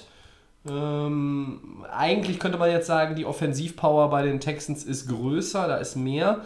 Und deshalb könnte, könnte man sagen, sind sie favorisiert. Aber Washington spielt zu Hause. Deshalb glaube ich, ist Washington da Favorit, was dieses Spiel anbelangt. Bevor ich aber sage, wie es in der weiteren, im weiteren Verlauf der Saison aussieht. Max. Äh, bei dem Spiel gehe ich auf jeden Fall mit Houston. Du kommst aus der Bye Week, ähm, hast jetzt eine längere Pause gehabt. Das ist ein Argument. Washington ist, war jetzt nicht überragend in der letzten Woche, hat natürlich äh, mit ihrem Sieg jetzt natürlich weiter vorne den Vorsprung natürlich da ausgebaut. Trotzdem gehe ich mal mit, auch mit dieser Defense von den Texans, die den Alex Smith, denke ich mal, diese Woche auch zu Hause in Washington unter Druck setzen werden. Die Jungs sind frisch, die hatten jetzt fast 14 Tage Pause. Ähm, Gerade auch mit der Washington Defense, wie du schon angesprochen hast, war relativ gut. Ähm, hast aber immer noch da einen starken ähm, DeAndre Hopkins, du hast Deshaun Watson. Die sind jetzt so langsam, wie gesagt, nach dieser, dieser Anfangsphase sind sie jetzt einfach drin. Das ist ein eingespieltes Team. Ähm, du hast jetzt auch noch den Demarius Thomas da auf der Seite noch und ich denke mal, dass Houston selbst in Washington die Redskins da schon einheizen wird, weil ich einfach mit den Redskins, klar, die sind 6-3, aber ich bin auch nicht so, würde nicht so sagen, das ist ein Team, die jetzt auf Dauer irgendwo jetzt äh, gefährlich sein könnten, meiner Meinung nach. Und ähm, natürlich sollten sie hier das Matchup gewinnen, um den Vorsprung weiter auszubauen, um sich da wirklich davon nicht die Eins wegnehmen zu lassen. Aber die Texans gefallen mir, sind erholt. Ich denke, die machen richtig Druck und ähm, das, denke ich mal, ist eine gute Sache. Wenn ich mir den restlichen Spielplan der Redskins Genau. angucke, Ist ja aufgeschrieben, ja. dann bin ich nicht gerade davon überzeugt, dass sie äh, die Division gewinnen, auch wenn sie zwei Spiele Vorsprung haben. Du redest jetzt von Houston. Nee, von Washington. Von Washington, okay. Der von Houston ist auch nicht, auch nicht im Vorbeigehen zu erledigen, aber du spielst in Dallas, in Philadelphia gegen die Giants, in Jacksonville, in Tennessee und nochmal gegen Philadelphia. Washington hat ein durchaus hartes Restprogramm. Ähm, du sitzt jetzt da auf Platz 1 der NFC East. Du kannst jetzt eigentlich auch, ja, du kannst relativ äh, nicht entspannt sein, aber Nee, du kannst, kannst du du kannst äh, äh, schon mit, mit Zuversicht jetzt in, den, in die nächsten Wochen gehen. Ähm, du hast eigentlich, äh, keiner hat über dich geredet vor der Saison. Äh, es ging darum, kommen die Giants nach einer 3-13-Saison aus der Pötte mit, äh, mit Eli und dann halt mit Saquon Barkley, dem Rookie dazu und so weiter. Äh, wie gut, wie dominant ist der Champion? Ähm, ist Dallas mit, mit Elliott und kommt Prescott auch wieder? Äh, wie kompensieren sie den Verlust von Des Bryant? Ähm, das, ja, das sind so. Washington war unterm Radar. Jetzt sind sie es nicht mehr. So, wenn du die Division anführst nach Woche 10 in der NFL, dann wird über dich gesprochen. Das ist ja auch gut. Das heißt nämlich, dass du ähm, ja, relativ weit oben stehst im Normalfall. Gut, über die Giants wird auch viel gesprochen, die stehen unten. Aber Washington macht einen guten Eindruck von Alex Smith, einem Veteran-Quarterback. Darf gerne noch ein bisschen mehr kommen. Äh, über Adrian Peterson wurde auch immer viel geredet. Der hatte jetzt zwei eher mäßige Spiele, hat aber auch schon das eine oder andere gute Spiel. Die Offensive von Washington überzeugt mich nicht. Die Defensive von Washington ist aber richtig gut. So. Und bei Houston ist es so, die Offensive wird immer besser und die Defensive ist eigentlich gut. Und trotzdem nehme ich hier Washington als den Favoriten in dieser Woche. Aber auf lange Sicht, auch aufgrund des Schedules, der noch kommt, sage ich, ist Houston das Team, dem ich mehr zutraue. Ich meine, ja, die haben auch noch ähm, Tennessee und die spielen auch Philly. in Philadelphia Ja. und Jacksonville. Ich weiß nicht, ob die in Woche 17 überhaupt noch ähm, zurechnungsfähig sein werden. Aber Um jetzt quasi. ich meine, ich erzähle das ja schon die ganze Saison. Ich muss ja dabei bleiben, dass Houston besser ist Natürlich als auch die, die ähm, bei den Gegnern, die jetzt wirklich Houston am Start hat, das sind alles machbare Gegner. Vollkommen richtig, wie du sagtest, bei, äh, bei Washington. Du musst quasi jetzt in Houston, also gegen Houston gewinnen, damit du vielleicht, wenn du Niederlagen haben solltest, diesen Puffer aufhalten kannst so ein bisschen. ja, ne? ja, Ähm, den brauchst du. den brauchst du auf Ja. jeden Fall. Ähm, deswegen ist es wirklich wahrscheinlich für, für Washington geht es hier auch wirklich um die Wurst. Und ähm, aber wahrscheinlich wird diese Lockerheit von, den, von Houston aus der Bye Week da schon wirklich viel, viel ausmachen. Spannendes Spiel auf jeden Fall, sollte man sich mal angucken. Ähm, geht ja um vieles, um zu zeigen hier, könnte gut werden. Ja, aber du erwartest auch keinen Shootout, ne? Nee, das ist nämlich das, ist das Thema. Ich denke vielleicht so ein äh, Low-Scoring-Game, vielleicht auch dann wieder nur so ein knappes, vielleicht entscheidet auch nur Field Goal. Ja. Also ich würde jetzt hier nicht so ein äh, Feuerwerk von Touchdowns sehen. Ähm, ich denke mal wahrscheinlich, dass die beiden Defenses da dominieren werden und die Offense sich vielleicht hier äh, bei beiden Seiten schwer tun wird. Ich glaube, wer 23, 24 oder mehr Punkte macht, hat eine richtig gute Chance, das Ding zu gewinnen. Also ich sehe bei Washington aber auch gar nicht diese hohe Frequenz im Moment, weil Ja. sollen bei den Receivern beim Laufspiel Adrian Peterson, ja, ist mal so, mal so, ne? Ähm, da traue ich dann ähm, vom Laufspiel halt dem Houston mehr zu, ne? Das ist ja ganz klar. Und auch vom, vom Mit Lamar Miller und Alfred Blue. Ja, aber es ist äh, Lamar Miller ist nicht schlecht. Ja. Also ich sehe ihn jetzt nicht schlecht, aber natürlich Aber ist nicht besser als der 33-jährige Adrian Peterson. Ja, ne? okay, aber trotzdem, dann hast du natürlich noch die, das, das, das Passspiel. Also Hm. vielleicht unterscheidet sich dann in dem Fall dann die, die Offense dann von Houston dann vielleicht. äh, Und im, im weiteren Verlauf der Saison traust du also aber auch Houston mehr zu als Washington oder, oder bist du da unentschlossen? Tut mir leid, aber Dallas, Philly, New York, Jacksonville, Tennessee. Dann nochmal Philly am Schluss. Alles Divisionsgegner. Ja? Ähm, hat zwar jetzt ähm, Houston natürlich auch, aber ja Washington hat vier, vier Divisionsspiele vor der Brust äh, nach dem Spiel und, Und das- zwei, und zwei Auswärtsspiele. genau, und das zwei auswärts und, und Dallas ist jetzt auch unberechenbar im Moment. Ja. zu Hause. Hm. Also Houston ist es da schon ein bisschen einfacher dann auch bis zum, Ende, bis zum Ende der Saison. Mhm. Definitiv.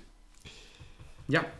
Ja, springen wir in die NFC North. Da gibt es ein äh, Spitzenspiel mal wieder.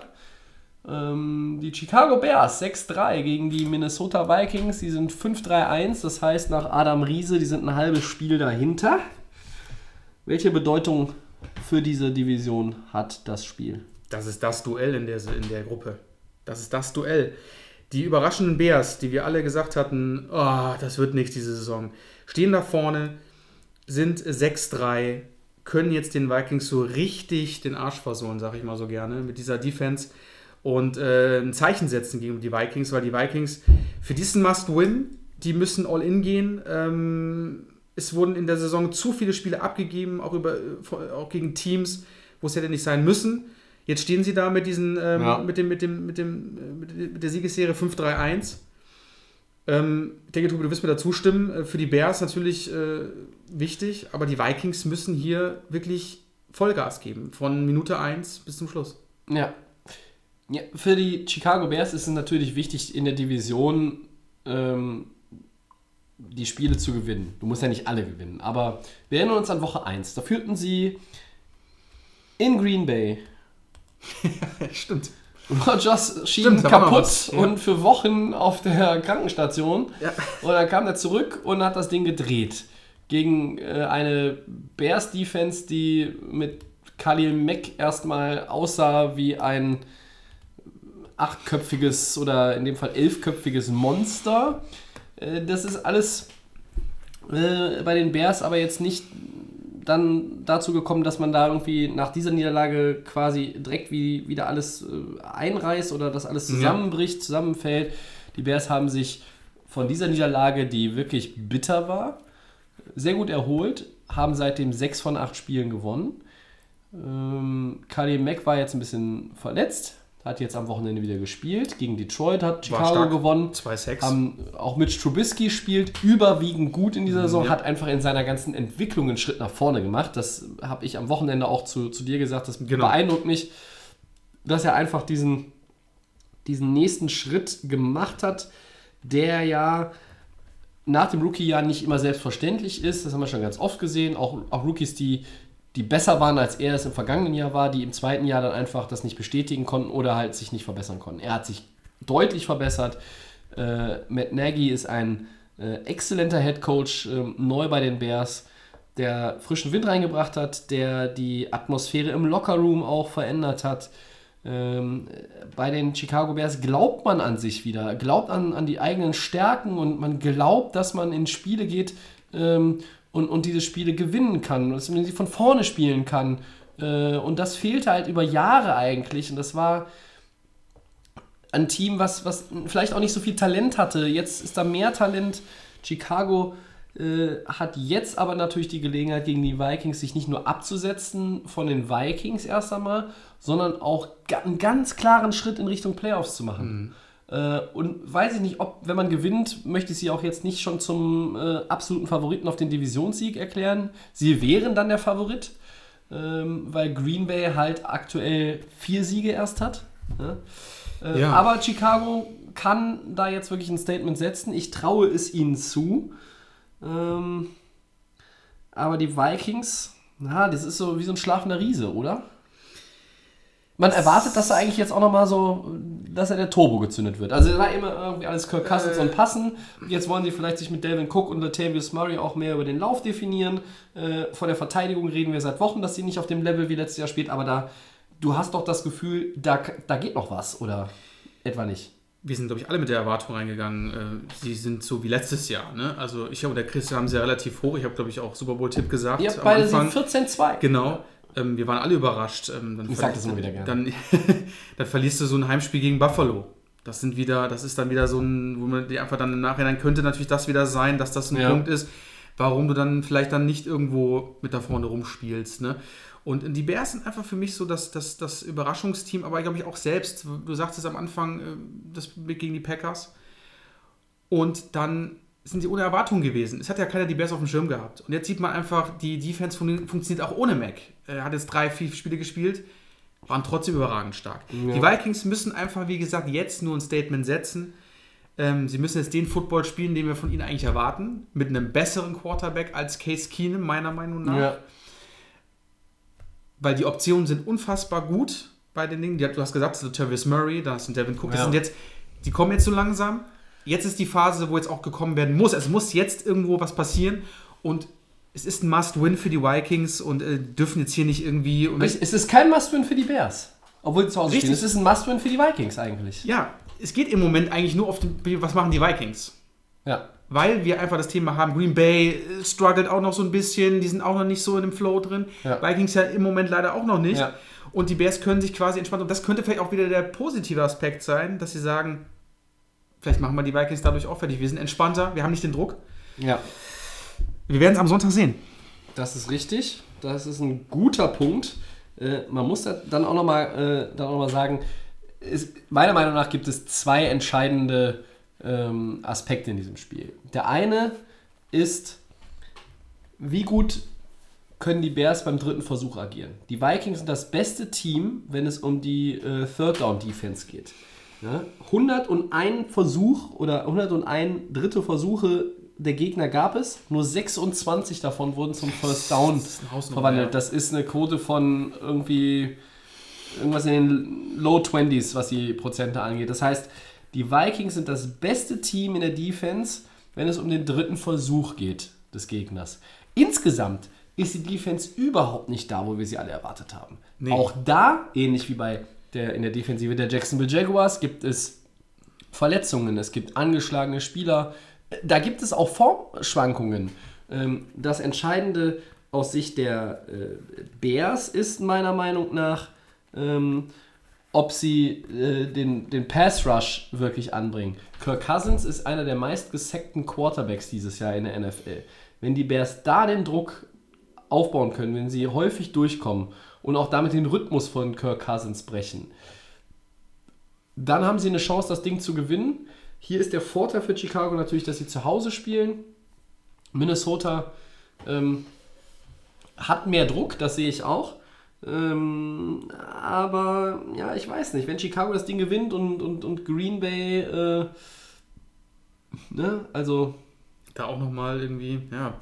die Sp Green Bay spielt in Seattle am Donnerstag. Das ist ein schweres Ding, aber wenn, wenn Green Bay vorliegt und kommt dann quasi und die haben fünf Siege, Chicago, selbst wenn die gewinnen, sind die dann noch nicht weg. Äh, denn Minnesota und Green Bay sind dann auch nur zwei Siege dahinter.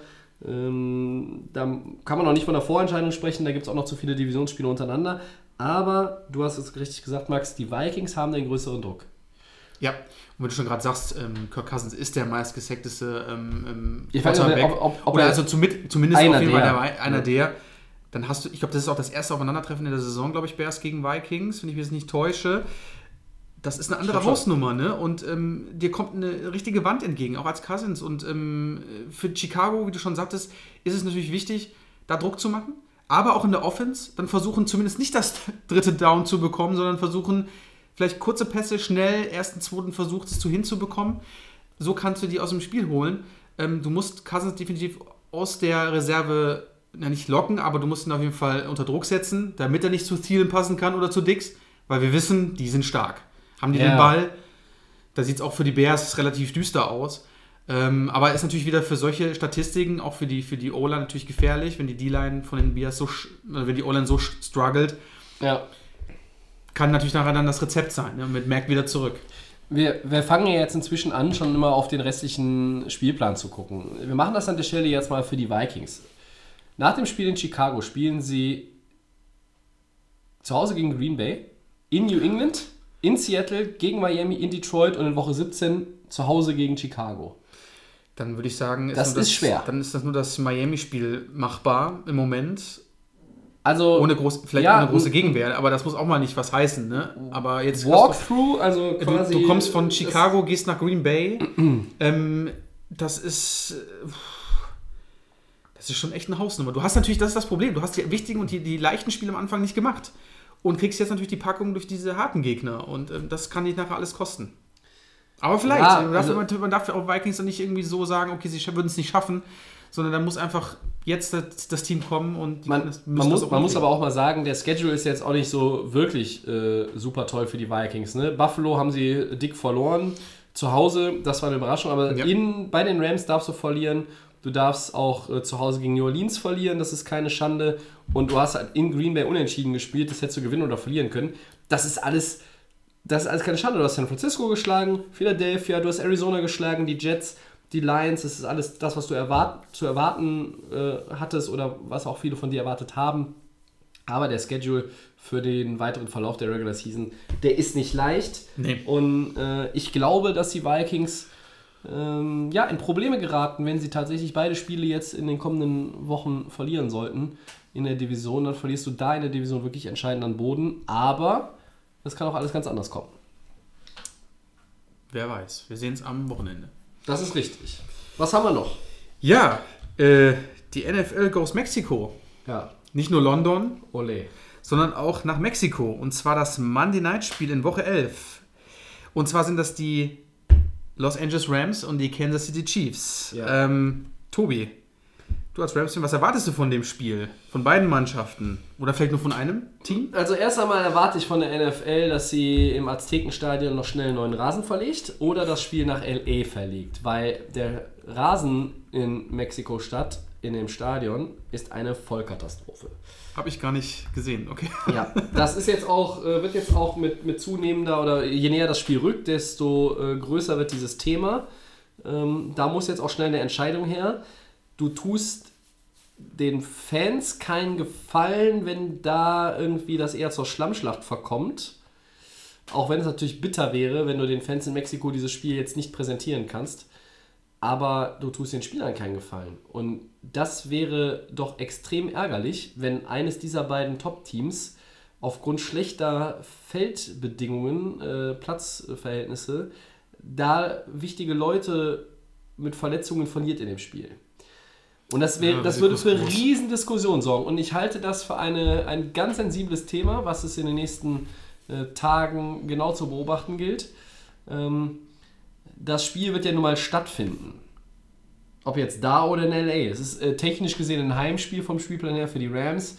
Also äh, ist ja keine Verlegung ins Arrowhead, äh, zu, äh, die, die zur De äh, Debatte steht, sondern LA oder Mexiko. So. Was ich von dem Spiel erwarte, ist ganz klar, das, was jeder erwartet. Ähm, ihr trifft die zweitbeste Offensive nach Yards, die Rams 448, gegen die drittbeste Offensive nach Yards, Chiefs 423,1. Äh, die treffen aufeinander. Ich erwarte ein High-Scoring-Game, ich erwarte viel Action, ich erwarte ein Spiel, was sich an dem äh, Saints gegen Rams-Spiel orientiert, was sich daran messen lassen muss, was sich danach messen lassen kann im Normalfall, wenn wir in einem Stadion spielen, äh, auf dem vernünftiger Untergrund äh, zu finden ist. Und ähm, ja, wenn das Spiel jetzt in Mexiko fin- stattfindet, würde ich vielleicht sogar die Chiefs als leichten Favoriten sehen. Wegen der Defense der Rams auch? Wegen der Defense der Rams Okay. äh, und weil Cooper Cup ausfällt und ich erstmal ich erstmal sehen möchte, wie sie das kompensieren. Vielleicht kompensieren sie das auch schon direkt jetzt hervorragend und, und können das so auffangen, dass sie das Spiel gewinnen. Ähm, aber wenn das Spiel in äh, LA stattfindet, auch wenn das Kolosseum jetzt nicht gerade den mega Heimvorteil immer für die, für die Rams darstellt, weil da sehr, sehr viele Auswärtsfans immer hinkommen und äh, der LA-Football-Fan ähm, jetzt andere auch nicht so Farben. gerade immer sehr begeisterungsfähig ist, ist es dann trotzdem so, dass ich sage, dann schlägt das Pendel so ein bisschen mehr Richtung äh, Rams aus. Also ja, ähm, wir sehen jetzt zwei junge Quarterbacks in dem Spiel gegeneinander, die, äh, die auch mal jetzt im direkten Duell zeigen wollen, ähm, wer die Hosen anhat, ähm, wo der Frosch die Locken hat oder wie auch immer man das nennen will. Ähm, auf Running Back haben die Rams mit Todd Gurley, das ist ein absoluter MVP-Kandidat, den, den Vorteil. Ähm, wenn wir die besten Receiver bewerten, ist Tyreek Hill vielleicht einen Ticken besser als, als Brandon Cooks. Ähm, die Chiefs Defense ist aktuell auch etwas besser. Äh, Reed hat mehr Coaching-Erfahrung. McVay äh, ist aber irgendwie so der neue Dynamischer, Mastermind. Das ist ein enges Ding. Ich glaube, es wird ein gutes Spiel. Das Problem für uns in Deutschland ist einfach, wer es live gucken will, der muss von Montag auf Dienstag um 2.15 Uhr aufstehen. Genau. Ja, äh, sage ich da auch vollkommen. Ich sehe das immer so ganz gerne, solche Teams, weil ich ja gerne immer vorgreife. Das habe ich schon in den letzten Podcasts gemacht. Das ist womöglich ein Super Bowl ähm. Finale. Ähm, deswegen, gerade diese ganzen Kleinigkeiten, jeder hat ja irgendwo diese Schwachstellen und dann haben wieder die anderen wieder diese positiven Effekte, diese positiven ähm, äh, äh, Möglichkeiten. Ähm, deswegen wird das wahrscheinlich ausgleichen. Ein High-Scoring-Game. Ähm, hier wird es einfach nur wahrscheinlich vielleicht auch ein bisschen Glück dabei sein. Vielleicht ist nachher auch eine Kicker-Entscheidung. Wir hoffen es natürlich nicht, weil die Kicker waren ja wieder die Wochenende wieder vom Allerfeinsten.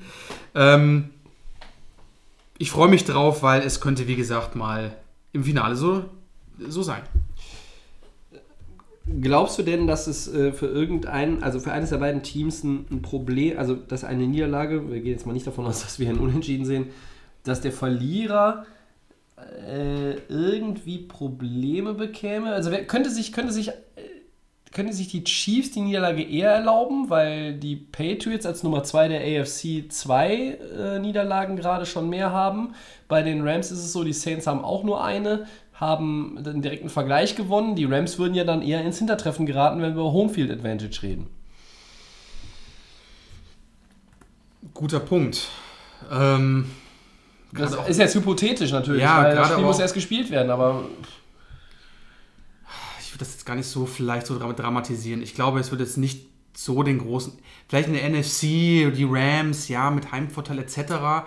Gerade auch ähm, ist es eine stärkere Liga. Und deren Heimvorteil ist ja nicht der Heimvorteil, sondern der Auswärtsnachteil, den es zu vermeiden gilt. Du willst Genau. halt in den Playoffs zu Hause spielen, damit du nicht in New Orleans spielst, nicht in Chicago oder in Minnesota oder in Carolina oder in Washington oder in Philadelphia oder was weiß ich wo. Dann würde ich auch, wie gesagt, die Rams sagen, weil einfach das, die Gegner, die auf einen treffen könnten, sind einfach vom Leistungslevel viel höher und viel stärker Ja. als es in der AFC. Also für die Rams, ja, die sollten sie auf jeden Fall nicht hergeben. Kansas kann Ja, ruhig ich- entspannt gehen. Ich sehe mehr Druck bei LA in dem Spiel. Ja. Ich würde trotzdem sagen, es ist auch okay, wenn man das Spiel verlieren sollte. Aber würden wir es jetzt mal übertreiben und sagen, ja, und, und mit den Gegnern, die da noch kommen und was auch im, im Playoffs ist, ja, sollten die Rams dann schon irgendwie ein bisschen Angst haben, ja, klar. Na gut. Gut.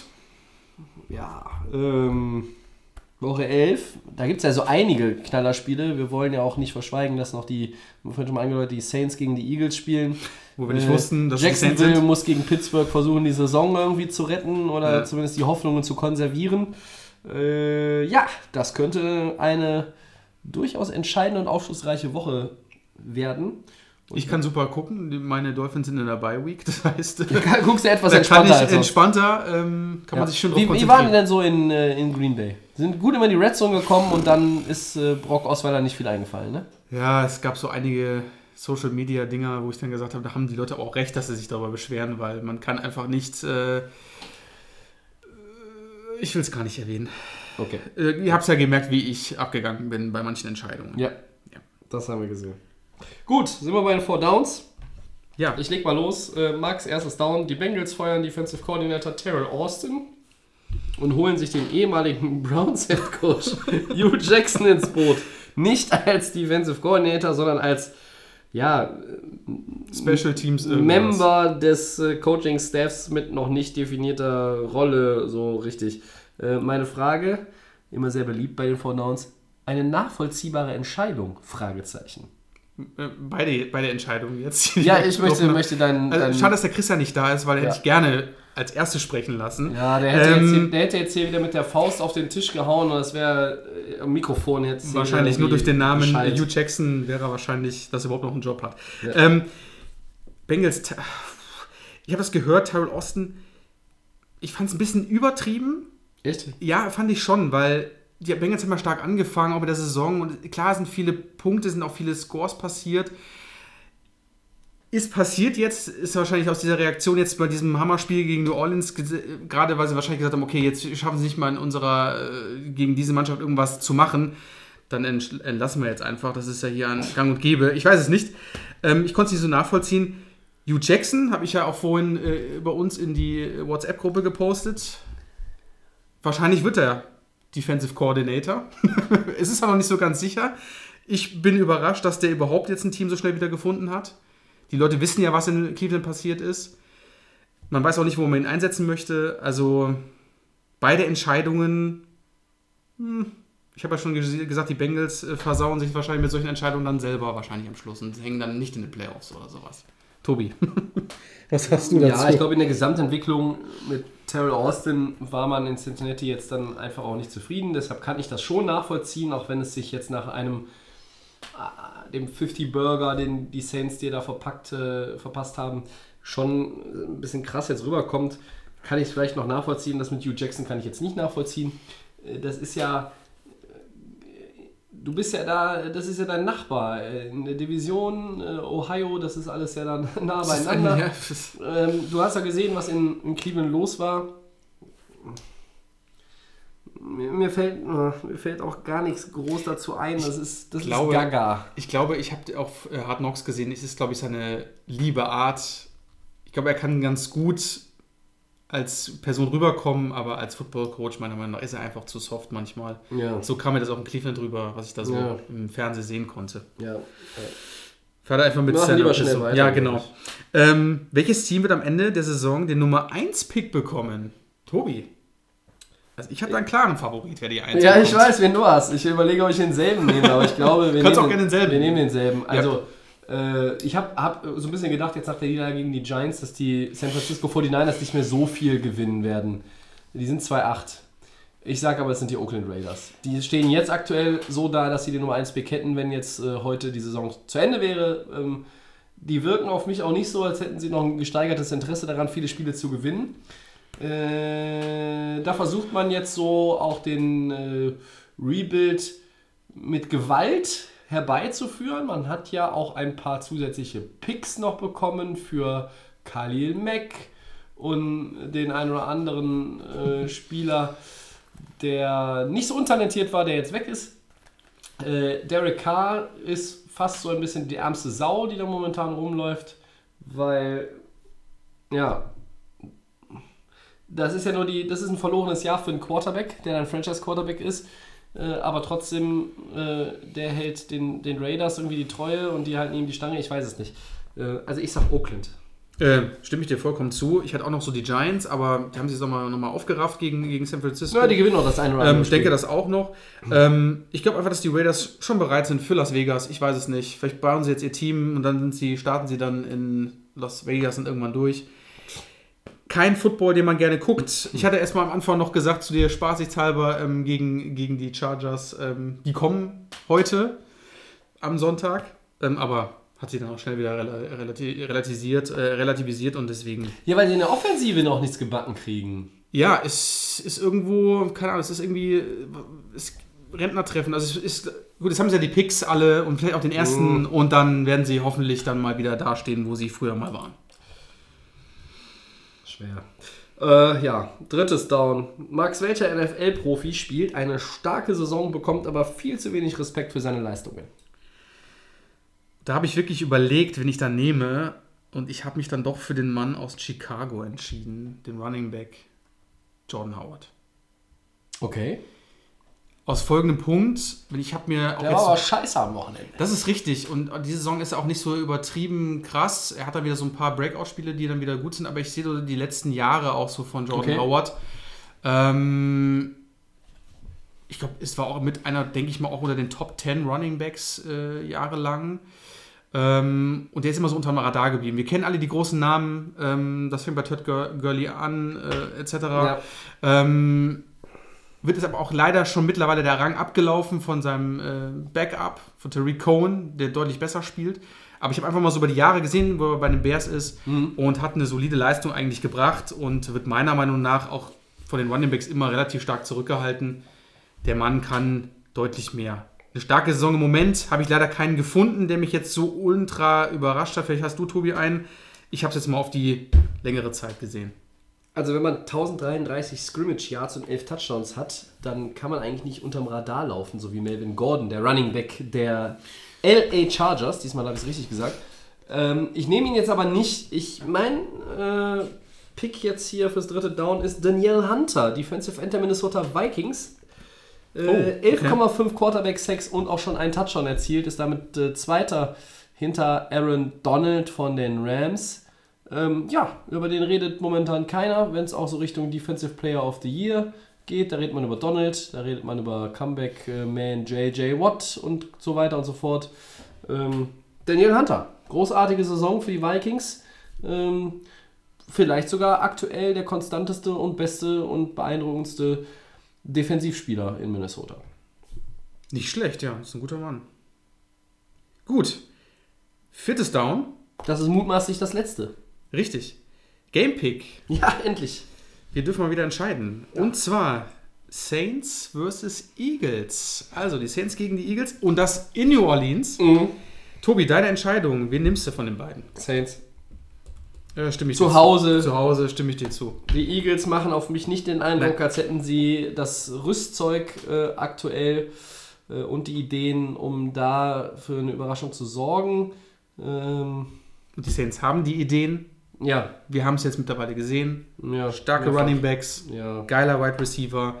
Mega guter Quarterback in dem Alter. ja das, das Ding ist halt nur, wenn ich jetzt auf die Saints äh, tippe dann, dann, und die gewinnen das Ding, dann die Eagles stehen dann bei 4-6. Dann ist bei denen, aber dann wird es richtig finster, ne? Breeze ist Ja. stark zu Hause. Ja, ja, ich Ne? bleib Also, bei den Saints. Aber du, ich- du gehst mit den Saints? Definitiv mit den Saints. Ja, okay. Äh, du bist 4-4, hast dich äh, durch den Punkt für äh, die Steelers, den du äh, letzte Woche angebracht hast, Okay. hast du dich verbessert. Ähm, ja, damit ist keiner mehr quasi bei, unseren, bei uns im, im äh, Podcast-Team negativ, was die, Sehr gut. was die Gamepicks anbelangt. Christian ist 8-8, Sascha mit 2-1 äh, ist irgendwie zu selten da äh, für mehr Gamepicks. Ja. Meine Statistik erspare ich jetzt allen. die ist ganz gut. Auf jeden Fall. Ja. Hast du noch irgendwas oder Nee. sind wir durch? Wir sind durch. So ist es. Wir sind durch. Wir, wir werden jetzt äh, genüsslich austrinken oder vielleicht noch ein kleines trinken, nachdem wir die Aufnahme beendet haben. Ich glaube, wir nehmen noch eins. Ja, wir nehmen noch eins. Äh, ist noch früh. Le'Veon Bell ist äh, Stand jetzt immer noch nicht im Gebäude der Pittsburgh Steelers Und angekommen. er hat noch, doch noch ein bisschen Zeit. ja, er hat noch ein bisschen Zeit. Also, wer es jetzt ganz genau wissen will, wie spät es ist, an diesem Punkt 21.18 Uhr, ähm, wenn ihr den Podcast hört, werdet ihr wissen, wie es um Le'Veon Bell steht. Wir haben das jetzt heute nicht groß thematisiert, weil das albern ist, fünf Minuten darüber zu reden, äh, wenn die Entscheidung jetzt quasi kurz nachdem die Aufnahme zu Ende ist, fällt. Aber nichtsdestotrotz, wir werden sicherlich nächste Woche nochmal darüber ein paar Worte verlieren. Genau. Wir hoffen, dass ihr Spaß hattet, euch gut unterhalten gefühlt habt und auch mal wieder bis zum Ende drauf geblieben seid. Äh, auch zu zweit heute wieder bei über 85 Minuten. Ähm, unseren kostenlosen Podcast findet ihr bei Soundcloud, bei iTunes und bei den Kollegen von The Fan FM. Richtig. Ähm, wir sind bei Facebook und Twitter äh, ja, erreichbar, äh, ab und zu auch mal aktiv, äh, manchmal nicht so aktiv. At Delay of Game NFL, da könnt ihr uns schreiben, äh, uns irgendwas fragen, euch Themen wünschen oder sonst irgendwas. Nächste Woche sind wir wieder für euch da mit ja, einer kleinen Jubiläumsausgabe sozusagen, die Episode 50, an welchem Tag sie aufgenommen wird und online gestellt wird, das wissen wir jetzt noch nicht. Wir werden euch aber auf Twitter und Facebook auf dem Laufenden halten. Ja, äh, ich sage jetzt schon mal viel Spaß mit Woche 11. Ich bedanke mich beim Max, hätte ich fast Vielen Dank, vergessen. Tobi. Alles gut, danke. Dann, äh, ja, bleibt uns gewogen. Viel Spaß beim Football gucken. Bis nächste Woche. Tschö. So, da sind wir nochmal und jetzt testen wir doch mal, wer uns bis zum Ende hört. Wir Genau. haben völlig vergessen, über Des Bryant zu reden. Ja, der ist von den Saints ja gesigned worden, Max. Ganz Hat sich dann im Thema. äh, Training die Achillessehne gerissen, out for season. Jetzt haben die Saints Brandon Marshall, den sie auch zum äh, Probetraining da hatten, verpflichtet als äh, weiteren Receiver, weil ja auch der Kollege äh, wie heißt der äh, flinke Mann? Ted Gin Gin Junior, Junior ist ja auch Ja, äh, kaputt. aus. Äh, was hältst du jetzt von dem Signing? Mit Brent Marshall? Finde ich okay. Ja. Ähm, ist nicht mehr überragend wie früher. Denke mal, ist bestimmt eine gute Lösung, dann ähm, Ginn da irgendwie zu, äh, zu ersetzen. Für Des Bryant tut es mir leid. Ja, für mir auch. Also wirklich, Echt ähm, wir haben ja echt äh, viel auch über ihn geredet. ja. Ähm, aber schlimmer kann es nicht kommen. Ich fand es geil, ähm, wie die, die ähm, Spieler, aber auch Michael Thomas kurz mal seine Geste ja, das Ex. Touchdown gemacht, Throw das of the Ex Ja. ihn supportet hat. Ähm, schlimmer kann es für ihn nicht sein. Du findest endlich ein Team und dann ähm, im letzten, glaube ich, im letzten Zug vom Playspiel in der, im Training ja. Alles wieder vorbei. Wir haben es auch kaum glauben können, als Michael, nee, was, ähm, unser Ian Rappaport, als er das nochmal, ich habe er selbst nicht glauben können, dass da jetzt noch wirklich das Ja, es war wie in einem schlechten, schlechten, schlechten Film, eigentlich ein schlechtes Skript. Ähm, ja, äh, das haben wir jetzt noch ganz kurz untergebracht. Äh, wir haben so viel über Des Bryant in der Offseason geredet, das haben wir eben dann tatsächlich verschwitzt, ähm, weil wir uns so über Chiefs und äh, Saints im direkten Vergleich dann auch äh, ausgetauscht haben. Aber gut, das soll noch unsere Meinung dazu gewesen sein. Einmal mehr, vielen Dank, Max. Danke, Tobi. Bis nächste Woche. Bis nächste Woche.